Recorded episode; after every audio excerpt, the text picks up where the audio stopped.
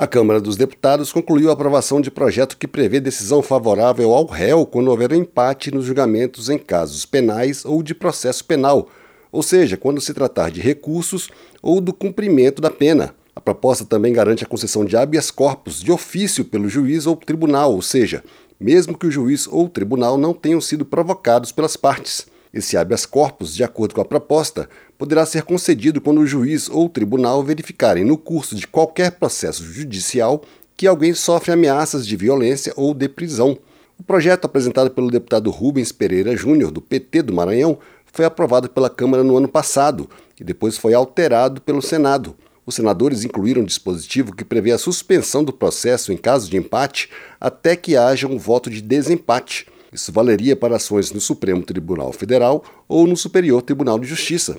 Os senadores previram ainda que, se um empate ocorrer por motivo de afastamento do magistrado por período superior a três meses, seria convocado substituto legal. A exceção seria em caso de habeas corpus, quando o empate favorece a defesa, como já acontece hoje. O relator do projeto na Câmara, deputado Elmar Nascimento, do União da Bahia, rejeitou as alterações do Senado com o argumento de que a ausência de um critério único causa insegurança jurídica. O plenário apoiou o parecer e manteve o texto original da Câmara, o que gerou críticas no plenário. O deputado Gilson Marques, do Novo de Santa Catarina, defendeu as alterações feitas pelos senadores. O texto da Câmara ele diz o seguinte: empatou, imediatamente é indúbio pro réu. Favorece a pessoa que está sendo processada.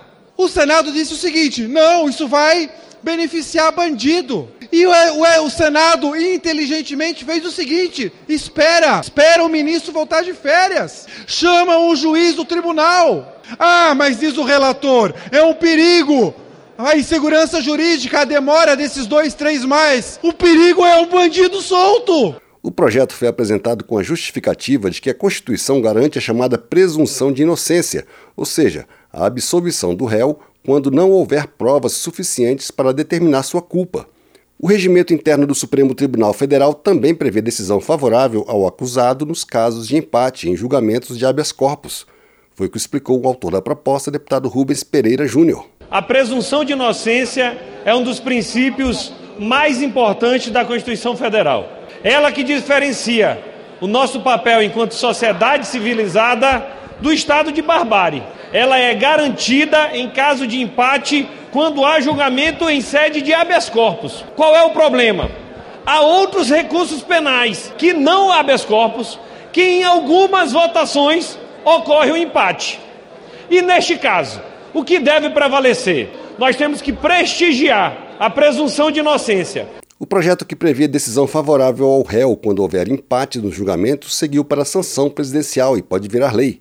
Da Rádio Câmara de Brasília, Antônio Vital.